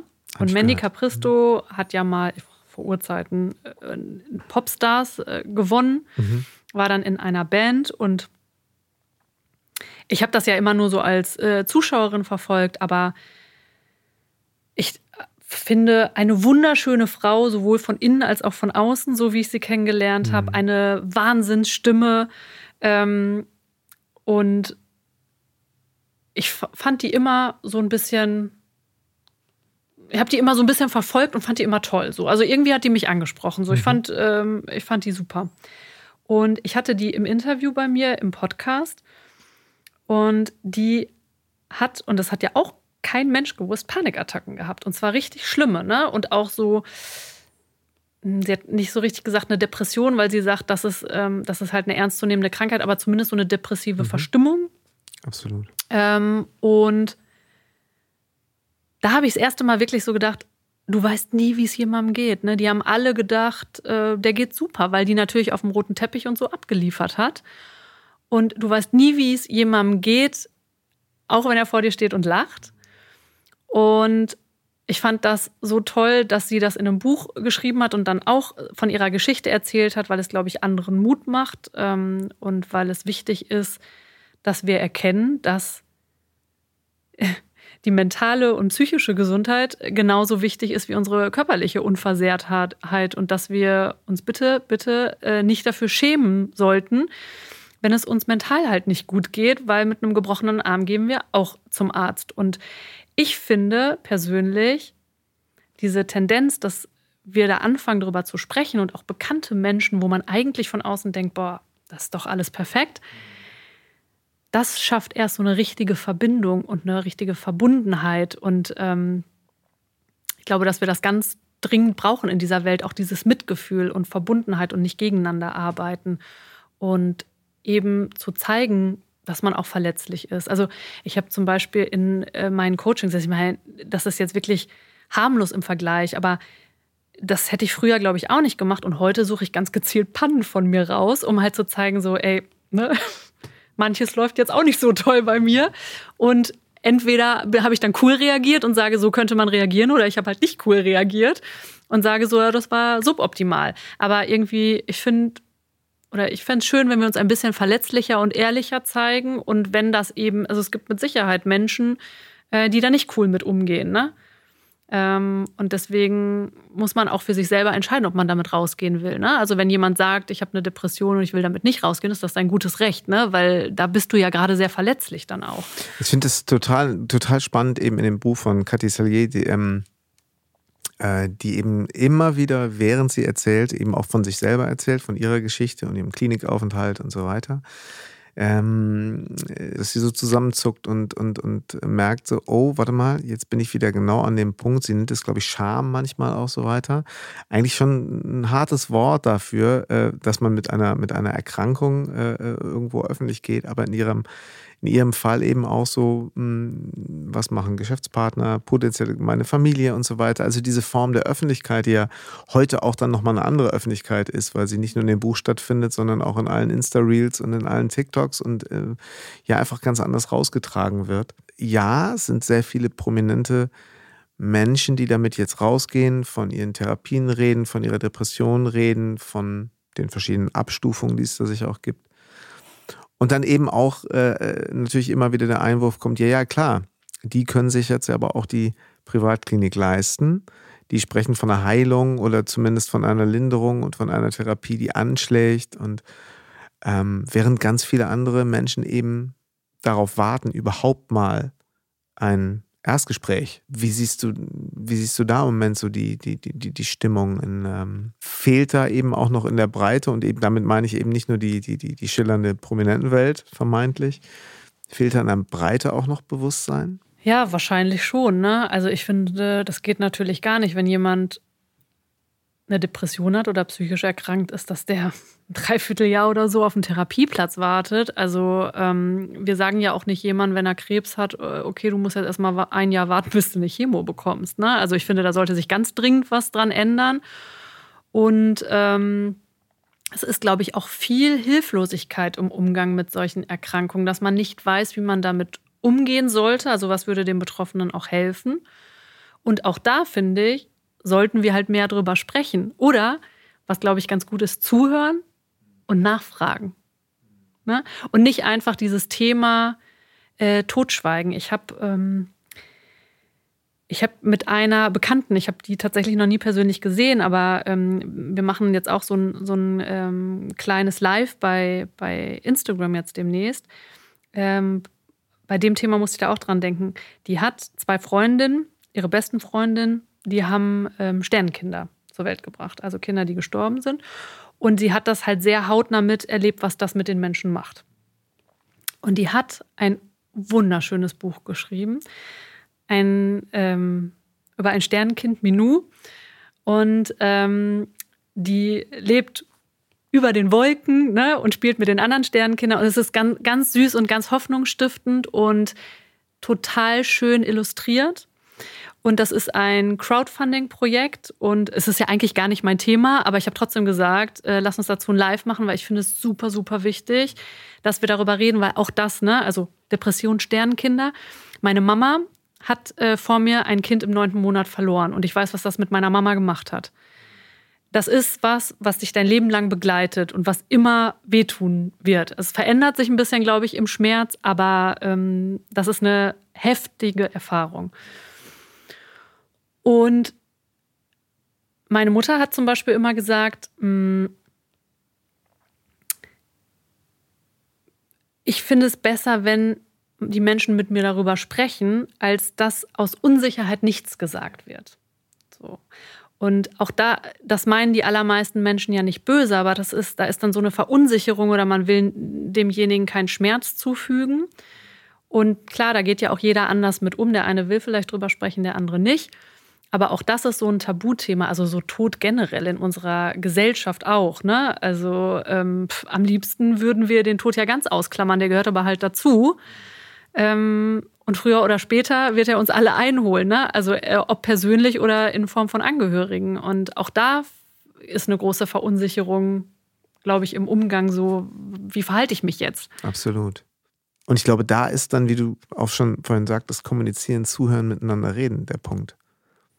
Aber da, also ich sehe halt ein Problem darin, dass wir uns alle so zuballern mit Terminen und viel zu viele Verpflichtungen haben. Ich glaube, das ist wirklich ein Grundproblem unserer Gesellschaft, dass alle immer zu wenig Zeit haben oder meinen, zu wenig Zeit zu haben. Also ich kann das auch sehr gut. Yeah. Und dann geht manchmal dieses Zwischenmenschliche, also dass du sozusagen die Kapazität noch hast, dem anderen zuzuhören oder da zu sein oder das zu erfühlen. Ne? So, oh, da brauchst gerade eine Schippe mehr von mir, ne? so ja. mehr Empathie. Dafür musst du aber wirklich da sein. Und ähm, das ist manchmal schwer hinzukriegen. Also äh, man darf sich dabei immer wieder dran erinnern. Weil, weil wir natürlich, und das ist, also ich glaube, da kann sich keiner von frei machen, es sei denn, man hat wirklich mit all diesen Sachen nichts zu tun. Also jeder, der, ich kenne so viele Leute, die sagen, nee, Instagram äh, mache ich alles nicht. Die kümmern sich aber wahnsinnig um ihren WhatsApp-Status. so. Und machen da letztendlich. Also ich glaube, ja. das ist, das hat sich jetzt auch so ein bisschen eingeschlichen, selbst in die privatesten der Privatleben. Also wo Leute sagen, das hat jetzt für mich jetzt keinen geschäftlichen oder beruflichen Hintergrund. Das ist dann wirklich, ja, es hat sich so auch in das, in das Private eingeschlichen. Ist ja auch in Ordnung. Erstmal ganz wertfrei. Aber so von wegen Zeitmanagement ist das natürlich schon, schon ein interessanter Punkt. Ich habe vielleicht Zeit, irgendwie sieben Stories rauszuhauen. Aber es war jetzt total knapp, irgendwie noch Oma zum Geburtstag zu gratulieren. Mhm. Habe ich jetzt kaum geschafft. Mhm. So, der, die muss ich anrufen. Der kann ich ja, die hat vielleicht kein Smartphone. Und das vielleicht sogar viel schöner, als die ganze Zeit im Feed rumzuscrollen. Das ist es. Und, ich glaube, und, bevor und, man sagt, man hat keine Zeit, erstmal einmal kurz die Bildschirmzeit vom Handy checken. Absolut. Also auch so, ja, und oder das ist, finde ich, auch etwas, ähm, kann etwas sehr Meditatives, Achtsames sein. Wirkpunkt. So stimmt das wirklich, mhm. was ich mir da erzähle, gerade. Ja.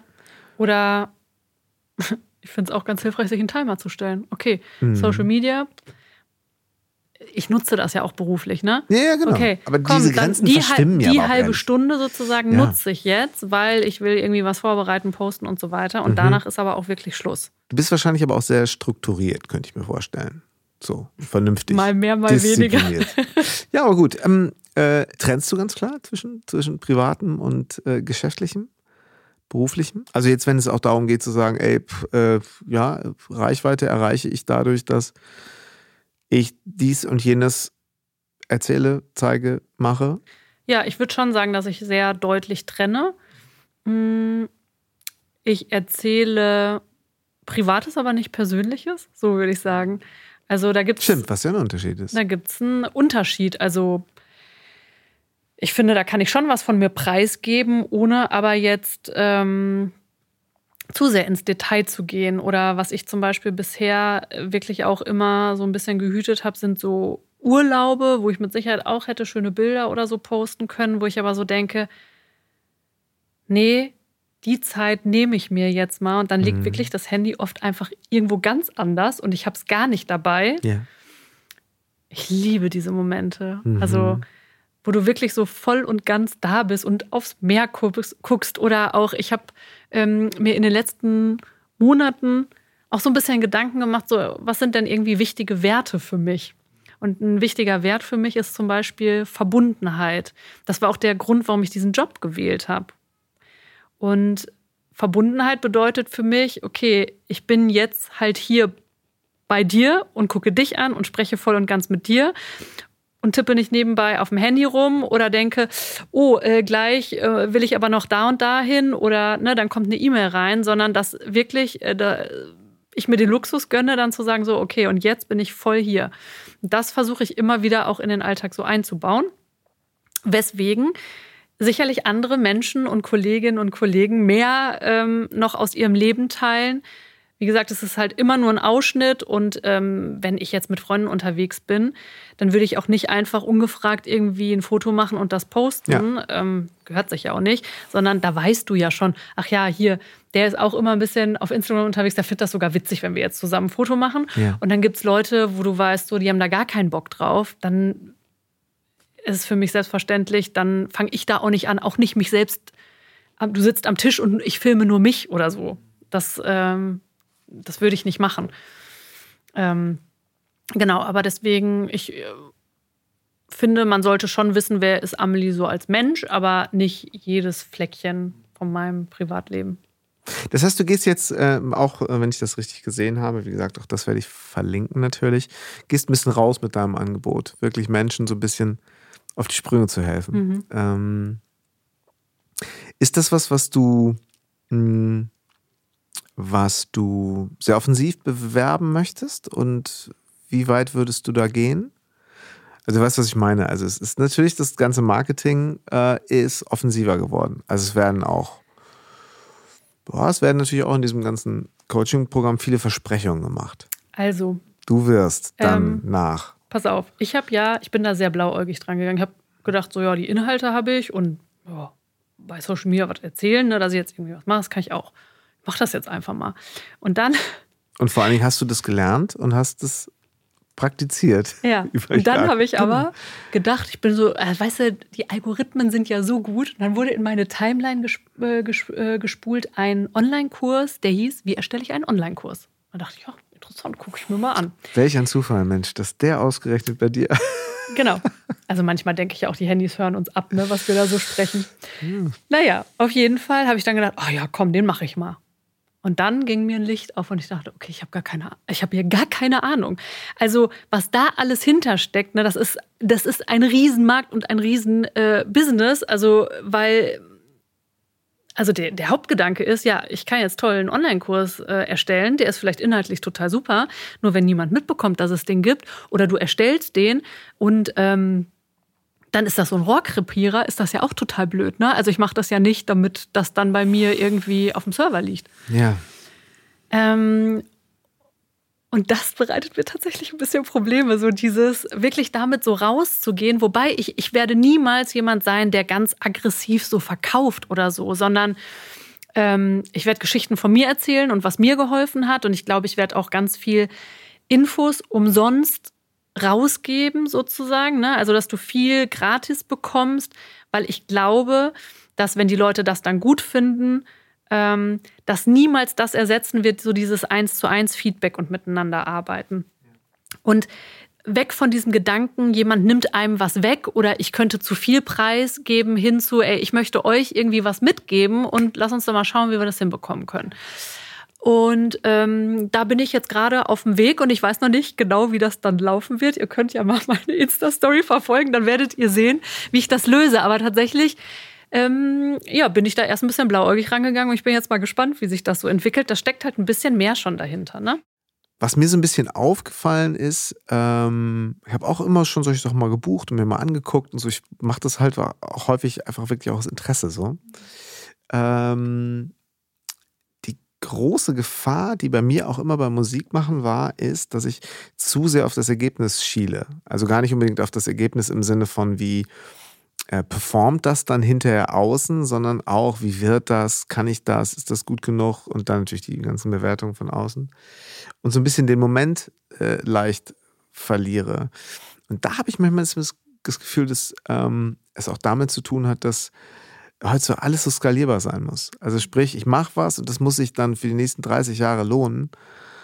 Und was mich ein bisschen stört häufig an diesen, an diesen Angeboten ist, dass ähm, häufig diese, dieser, dieser Angestelltenstatus so ein bisschen belächelt wird. So nach dem Motto, wie, du bist nicht selbstständig und machst dein Business von Bali aus. Ich könnte dir zeigen, wie du fünfstellige... Oh Gott, ich will in keinem Ta Land leben, wo alle nur noch Online-Business machen. Nee, aber weißt du, das ist so ein bisschen das, ähm, also diese, diese, wo ich so mm, Gefahr sehe und immer wieder ganz gut zurückkomme, wenn ich merke, dass, dass der eigentliche Prozess das Schönste ist.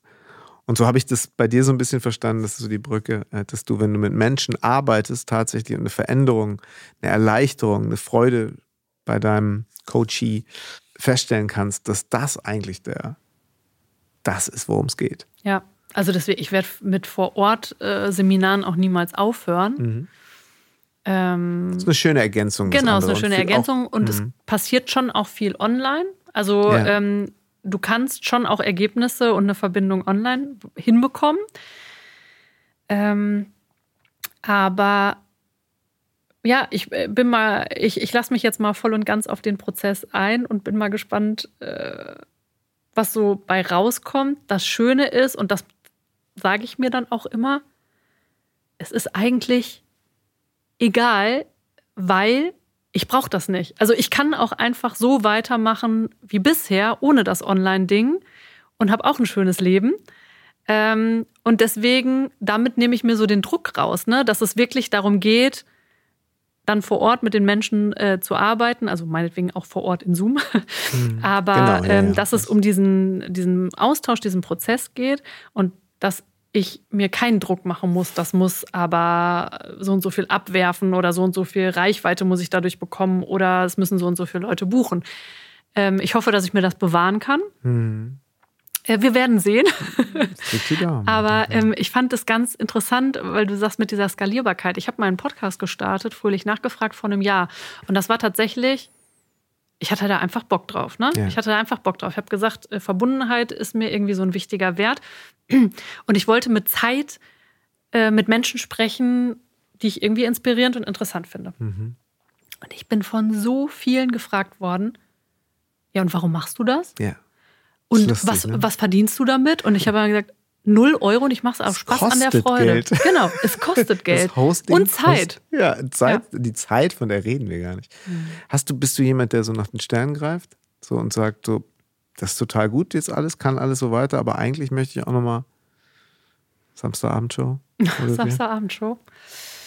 Wetten das? Komm, nee, Amelie. Wetten, das ist nicht mein Format.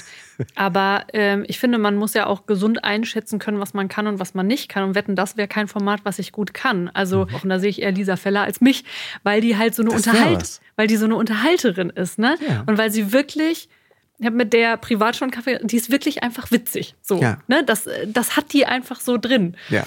Ähm, und deswegen ist eine Unterhaltungsshow, wo du super schlagfertig, super witzig und so ähm, sein musst, ohne dass ich mir jetzt einreden will, dass ich das alles nicht kann. Ich glaube, ich könnte das solide, aber solide würde mir jetzt in dem Fall nicht reichen. Ne? Also ich könnte ohne rumzustammeln und äh, die, ne, also den richtigen Ablauf und sowas würde ich hinbekommen.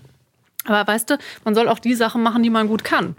Ich kann halt, ähm, ich kann so ein bisschen, weiß ich auch nicht, wie drücken wir das aus? Seriösere Formate, also eher, als wenn jetzt Wetten das unseriös wäre, aber bei Wetten das geht es halt ganz viel drum, einfach doofe Sprüche klopfen, ähm, irgendwie Witze machen, die Halle zum Beben bringen. Ja, und es muss doch irgendwie, das muss dir doch auch irgendwie so ein bisschen entsprechen, oder? Mhm. Also zum Beispiel, das finde ich interessant bei deiner ähm, Podcast-Partnerin äh, Laura Dahm, richtig, Mhm. ne? Die ja nun ein, wie heißt es, Celebrity-Magazin, äh, prominent auf Vox, glaube ich, Genau. äh, moderiert. Das kannst du doch nicht machen, wenn dir diese Welt egal ist, oder? Nee. Also wenn du jetzt eigentlich in Wissenschafts- und den ganzen Tag dich irgendwie Ja, so, dann, dann kannst du nicht so, Nee. das musst du ein bisschen leben, ne? ja finde ich auch. Tut sie Find ich das auch. zum Beispiel? Ja, total. Würdest du das machen? Nee. Nee? Ähm, ich glaube, vor fünf, sechs Jahren hätte ich da noch anders drauf geantwortet, aber ähm, nee, das ist tatsächlich, also ich bin niemand, der das schaut. Und Ja. auch früher habe ich mir schon mal am Flughafen irgendwie eine Gala oder so gekauft. Das ähm, Ich auch. mache ich auch nicht mehr. Lese ich immer noch gerne beim Friseur. Ähm, guck mal, selbst beim Friseur nehme ich ein Buch mit. Oh, Amelie, also. ja, ja, jetzt Ja. wird's richtig spießig. Jetzt, jetzt, jetzt, jetzt bin ich gespannt, was du noch für ein Format gleich. Ähm, Gut, ja. Nee, aber äh, tatsächlich ist es halt so, dass mh, mich, also die spielen da ja auch mit, ne, die Promis, aber ins Privatleben, es geht ja ganz oft dann auch ähm, in diese Schiene, wo sie halt, wo, wo Promis dann halt nicht eigentlich nichts preisgeben wollen, wenn dann irgendwas Doofes passiert ist, eine Trennung oder so. Und da musst du ja als jemand, der da Reporter ist, ne, schon immer nachfragen und nochmal Du reingehen. piekst halt immer an, ne? Und das möchte ich einfach nicht. Nee. Ich möchte nicht, wenn jemand sagt, hier ist meine Grenze, möchte ich da nicht irgendwie austesten, wie weit kann ich jetzt gehen. Ja, und ich stelle mir das halt auch mal vor, du hast ja dann bei den Live-Situationen das auch noch irgendwie die Regie auf dem Ohr, Mhm. die dann auch noch sagt, frag nach, Ja, das musst ja. du nur so, mach das. Und, oh. Nee, also das, das möchte ich nicht so gerne. Also ähm, Sag mal, was ist ein gutes Format? ähm, Kölner Treff zum Beispiel, Oh ja, das können wir sehr gut vorstellen. sowas finde ich super. Also das finde ich ähm, ist ein tolles Format, weil du ja da auch mit Zeit mit den Menschen sprichst. Ähm, da hätte ich richtig, äh, richtig Spaß dran. Ne? Also wo du wirklich wieder mh, nicht so, okay, ich habe zwei Minuten irgendwie Zeit, sondern wo du, wo du dich ein bisschen mehr auf die Menschen einlassen kannst und ein bisschen tiefer gehen kannst. Ja. Sowas finde ich gut. Sind wir da wieder beim Thema, müssen wir da ein bisschen offensiver mit umgehen? Oder ist das was, was, was, was zu dir kommen wird?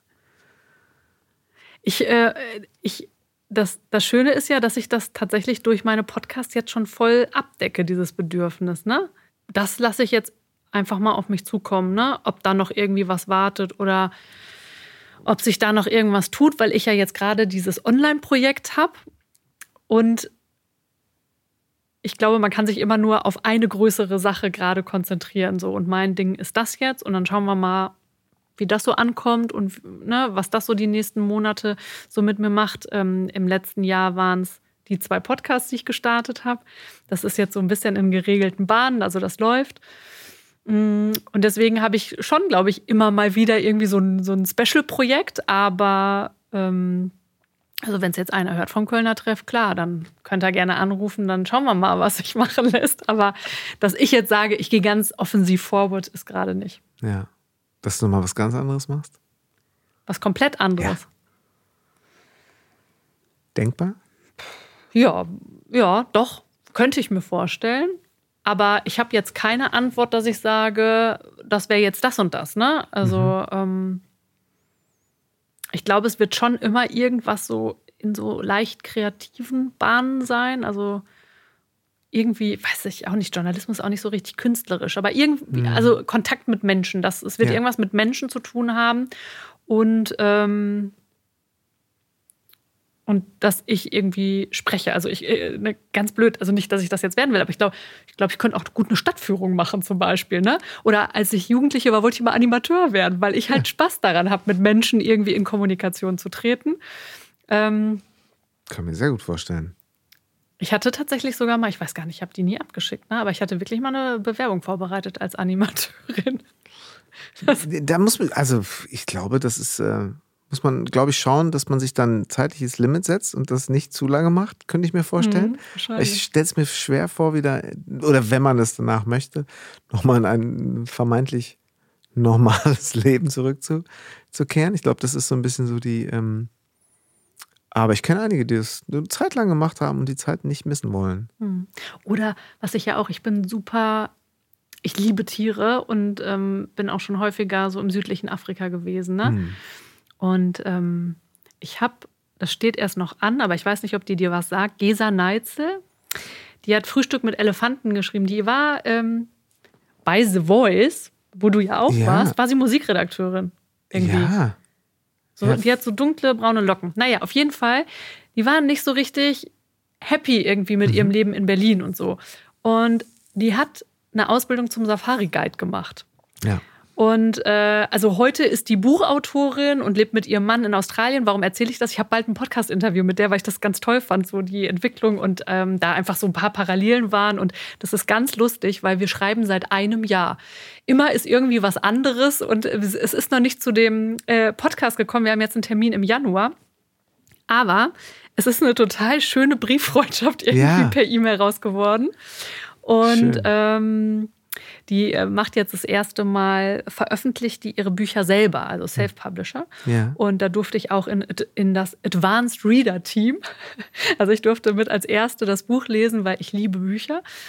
Ähm, und wo du jetzt gerade so fragst, ne, ich könnte mir auch voll gut, also wenn wir jetzt über was ganz anderes ja. sprechen, irgendwas mit Natur und Tieren, ähm, fände ich auch geil, ne? Also wirklich einfach so immer schön draußen und ganz ehrlich, ähm, auf Safari in Afrika ist das frühe Aufstehen um fünf auch nicht so schlimm. Das, ist, das sind die bombastischen Sonnenaufgänge, die Eben. du dir vorstellen kannst. Voll.